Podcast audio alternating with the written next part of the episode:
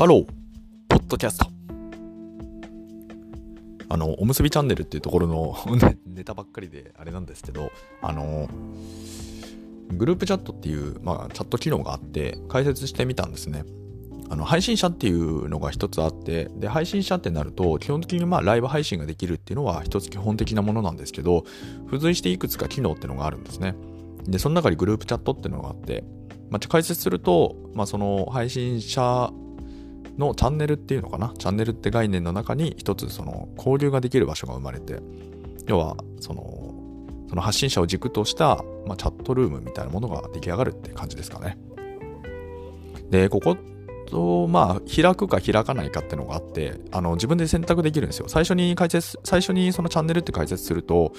そのグループチャットっていうのはあの未解説になっていて解説しますか？ってイエスノーってのがあるんですよね。で、えいってイエスってやれば解説できたんですけど、まあしないまま来たんですね。で、配信者登録したの8月末で、まあ、そこからずっとコンスタントに配信していって、で、えっと、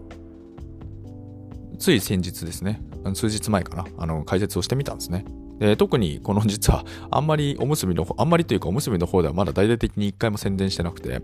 あのこのなぜか、この辺境の地であるポッドキャストの、しかもなんか長長ったらしい配信の一番最後の方にポロッと行ってみた みたいなぐらいでしかなくて、まあ別になんかあんまりこう、大々的にやるのもな、みたいなのも ちょっとなんかありまして、まあそういうね、僕の個人的な勝負もありまして、あんまりなんかこう告知っていうのがいまいちできない勝負なので、まあちょっとね、緩く始めてるって感じになってるんですけど、まあおかげさまでこう入っていただく方もいらっしゃって、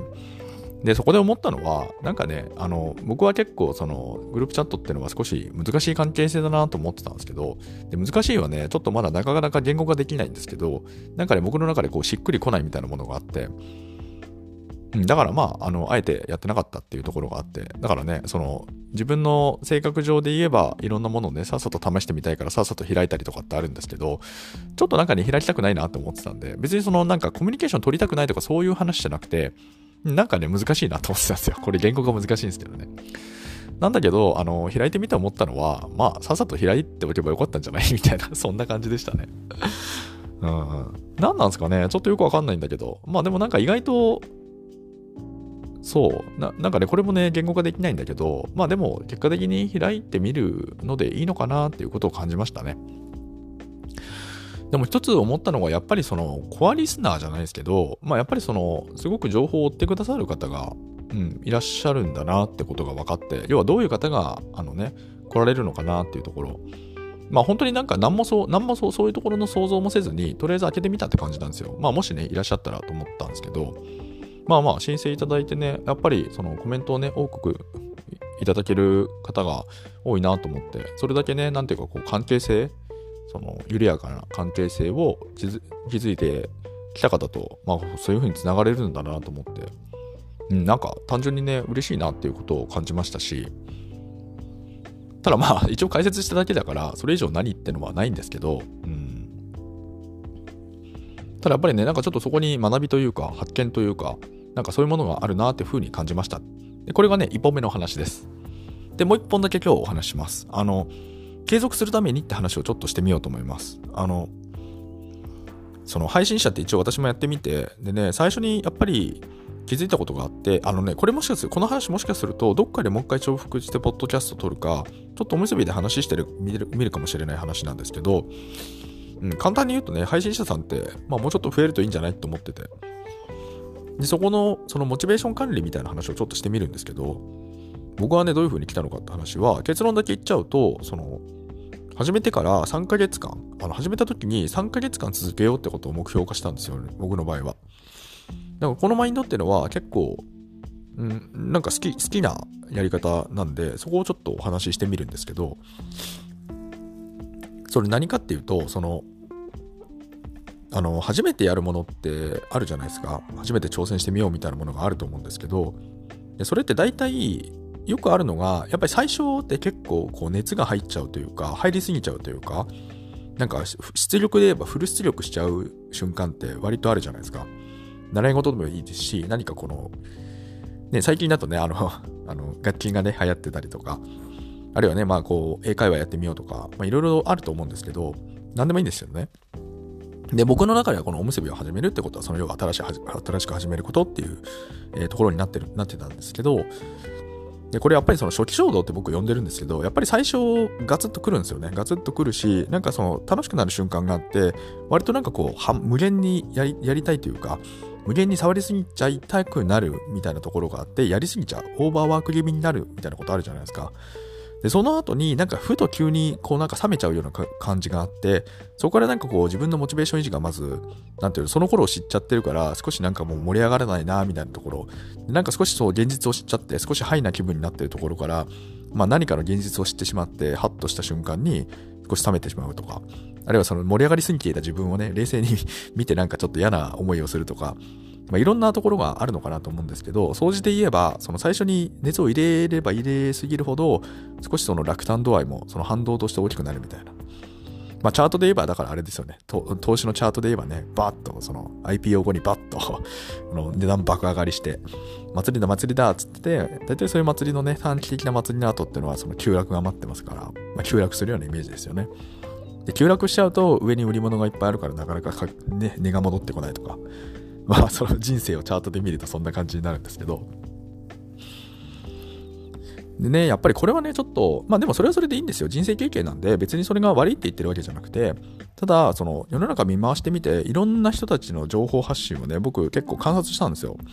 でそこでやっぱり分かったことは、その、始めることをやる人もそもそも少ない。で、そこまでたどり着いてるっていうのは、まず全然、なんていうか、こう、大多数の人と比較すればもうはるかに先を行ってるんですけどそこから何が一番難しいかっていうとそれを継続する人なんですよね。継続するっていうことがさらにもっと難しいって話。だから始めるの方が難しい始めることはもちろん大事だし難しいんだけど継続はもっと難しいって話がやっぱあるよあってみんなやっぱりその継続って話をしてるんですよね。要はなんかそのすごくなくてもなんかその継続してるっていうこと自体に価値が生まれてくる瞬間があるみたいな話がやっぱりあって。だからその継続っていうところは難しいんだったら一つその新しいものをチャレンジする上でさらに継続してみた時に自分がどう感じるのかっていう世界までたどり着いた方が、まあ、せっかくならまあ有用というか、まあ、よりねなんかこう人生が潤うんじゃないかみたいなところが、まあ、そういう考え方もあるのかなって思ったんですよね。っていう中で、要はその、ちょっと話戻していくんですけど、その、僕が始めた時には3ヶ月続けるっていうのも目標化しようって決めたんですよね。でそそこで何が起こるかっていうとそのさっきの初期衝動の話で言えば要はそのオーバーワーク気味なことってなくなるんですよね。これはなぜかというと、その3ヶ月続けるってことは、つまり自分との対話の問題にこれは変換されるわけなんですよね。あの、最初にそういう目的がないというか、とりあえず始めよう、始めてみようっていうところから面白いっつって突き詰めちゃうと、なんか割となんか、こう暗闇を駆け抜けていくような感じになってしまって、どこに戻っていいのかわからないとか、自分がどこにベースを置けばいいんだろうみたいな、この自分のなんていうかこう、立ち位置を見失ってしまうのかなっていうところがあるんですけど、3ヶ月って風にしてしまうと、つまりその、なんていうのかな、自分、自分自身のその立ち位置とかベースポイントがわかるというか、つまり、あの、この、この場所にずっと居続けることで3ヶ月間走り、走り続けることができるみたいな。あの、その、これちょっとすみません。説明がちょっと違ったんで、あの、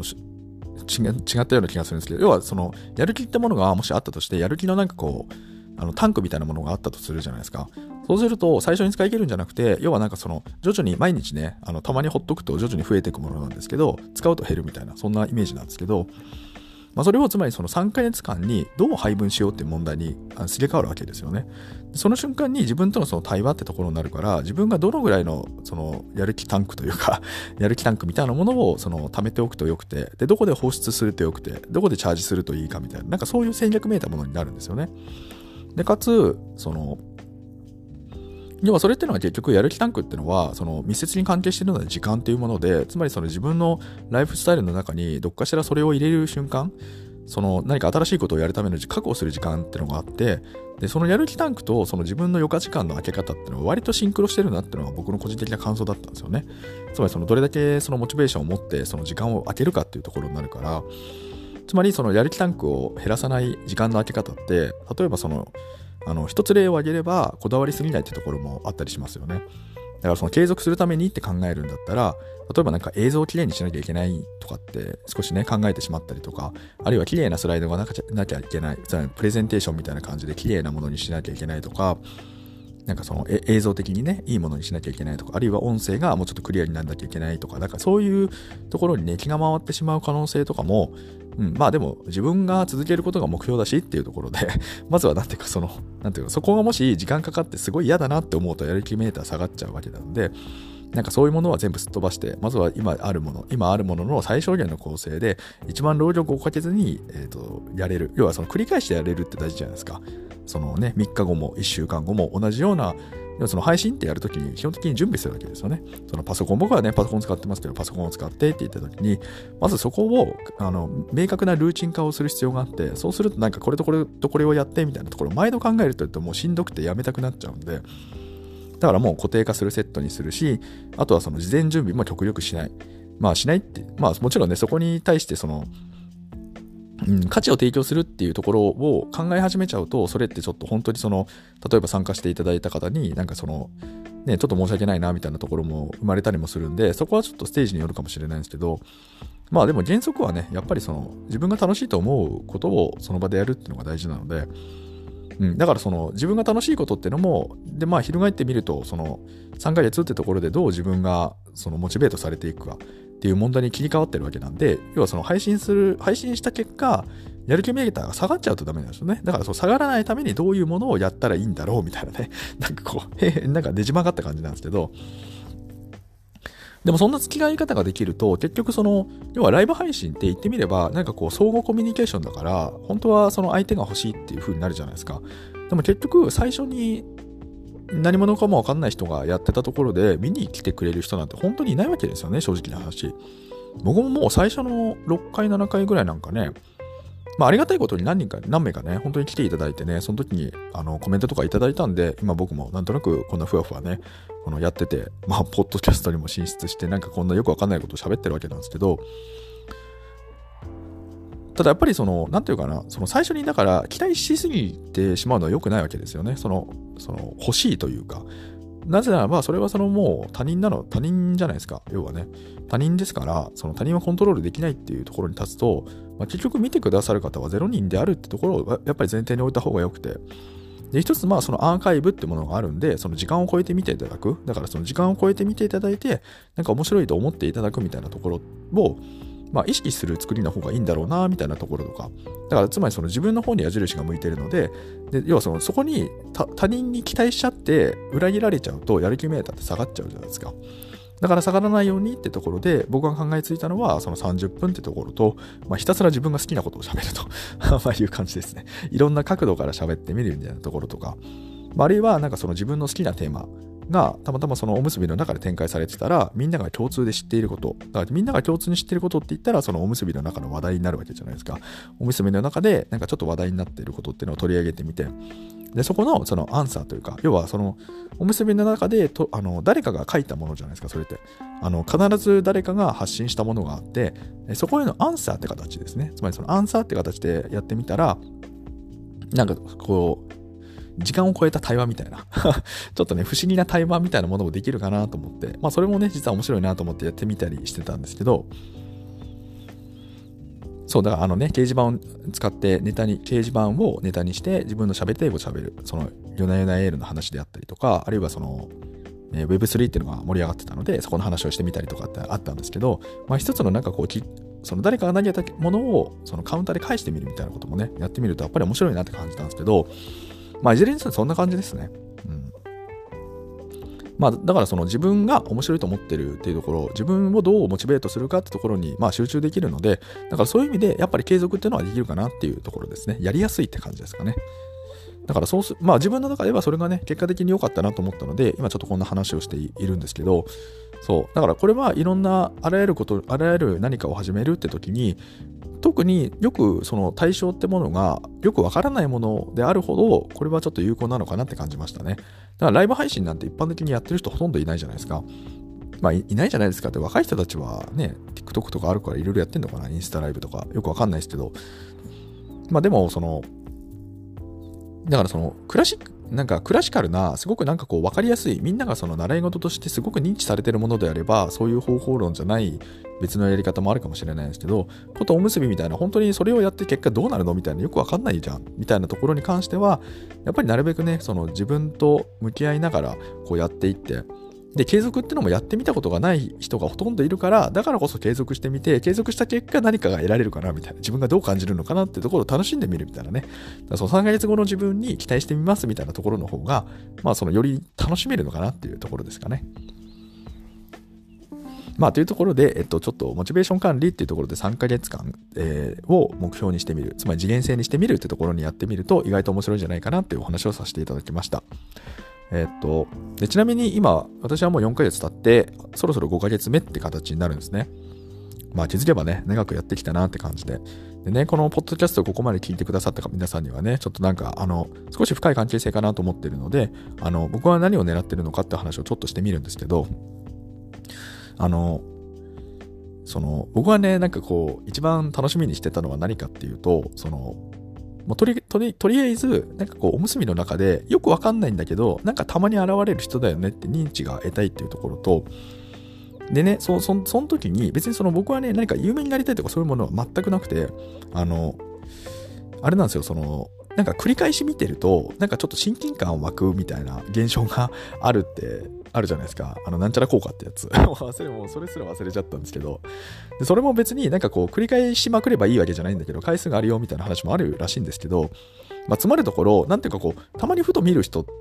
で、まあ、なんかその親近感を覚えるみたいな現象があるよって言ってて、でも確かに僕もなんかこう、見る側、あの、今までね、ほとんど見る側だったんで、なんかこう YouTube であるとか、あるいはその、あのね、情報詳細とかね、実は結構調べた時期があって、情報詳細とかも買ってみて、そういうね、ちょっとね、怪しいセミナーとかもね、いろいろ行ってみたりとか まあいろいろしたんですけど、あの、総じて、なのでその誰かの発信物を見るみたいなことをね、いろいろこう研究してみたんですよ。で、その結果、なんかね、勝手に親近感を覚えるなっていうのはよく分かって、で、多分、その人から見ると、僕の存在って多分全然分からないはずなんだけど、例えばふとし、ふとした瞬間に、リアルワールドで、まあ、懇親会みたいなものがあって、例えば、であお会いした時に、なんか割と多分僕の方はね、親近感を持って話しちゃうんだろうな、みたいなことを想像したんですよ。一方で向こうはね、あの、見てくれてるのはわかるんだけど、誰だか分かってないって状況になってて、あの、そうそう。だから、だから何が言いたいかっていうと、その1月に、あの、オフ会って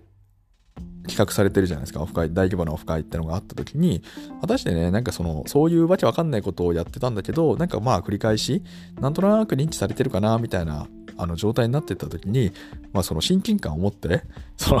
お話とかをね、してくださる方っていらっしゃるのかいらっしゃらないのか、つまりなんちゃら効果ってやつを実際にこう、効果測定というかね、そなんかそんなことが起こるのかな、みたいなのをね、ちょっと実は楽しんでみたいなと思ったのが、あの、僕のモチベーションの、その3ヶ月経った後の、その次なるモチベーション、次もう3ヶ月頑張ろうって思ったのは実はそこなんですよね。だからそう、うん。だからその、正直ね、オフ会も実はまあ行くかどうか悩んでたんですけど、あの、入金だけはしてって感じで、あの、他の方もね、ある方ともちょっと、あの、お話をさせていただいた時に、その、うん、なんか行くか行かないかどうしようかなって実はそのお金は払ったんだけど、みたいなことをね、言われてて僕も同じだなと思ったんですけど、まあまあでも、まあそれはそれでね、要はその完全バーチャルな世界な人でもいいかなとも思ったんですけど、まあそれだとね、あんまりこう、なんていうか、その先の発展性がないというか、まあ、そこで区切っててもしょうがないんで、それはそれでね、まずは出てみると。行ってみて何かが起こるのか、それとも全く何も起こらないのかってところも含めて、あの、見てみるってところが面白い。で、これは、あの、ちょっと最初の話に戻っちゃうんですけど、その3ヶ月っていう次元式、まあ、たまたまなんですけど、3ヶ月の次のもう3ヶ月ってところは、その目標も同時に置いたわけですよね。目標というか、つまりなんかこう自分が楽しみにしたいこと、3ヶ月に続けた結果、なんか面白くなりそうなことって何かなって探してたら、まあ、それがあったと。つまりそのリアルとオンラインの融合みたいなところがあって、で、それはその、なんていうか自分が視聴者側だった世界から発信者側になって、要はそのひっくり返るので、そのひっくり返った時に自分が視聴者側から見えてた世界っていうのが、まあ、その発信者っていうところにね、その切り替わった時に何が、その発信者側っていうのはどういうことを感じるんだろうみたいな、そんなようなことを、あの、たまあその確かめてみるというか、まあ見てみると面白いんじゃないかなと思って、そう、だから少なくともあと1ヶ月ぐらいはゆるゆると多分配信みたいなことを多分やってるはずなので、そう。で、そこで、まあそのオフラインイベントっていうのを参加してみて、まあ、何が思うのか思わないのかみたいなことをね、ちょっと自分との対話を含めて、そしてなんかこう、その感想を皆さんにお伝えできたら面白いのかなっていうことを今感じていますっていうお話をさせていただきました。うん、この話はね、おむすびでしたわ。面白い気がするな。面白い気がするんですけど、どうしようかな。すいません。またお話ししてたら、そのお話ししてたなと思っていただいて、ちょっと恐縮なんですけど、まあその時にね、そのライブ、それそれをおそらくライブでやるはずなので、ライブの時にもしご感想があったら書いていただいたり、あるいはね、あのグループチャットっていうのも解説したので、もしよかったらそちらでもいいですし、あるいは DM でもいいですし、何でもいいんですけど、なんかその面白いなって思った観点があったらね、いつでもなんかこう、フィードバックというか、まあ、あるいはねそう、そういうものもね、いただけたら嬉しいなっていうふうに思ってますので、まあ、引き続きね、ゆるゆるとしたあの関係性の中で、あのね、あのこういう、こういう形でお話しさせていただければ嬉しいなというふうに思っております。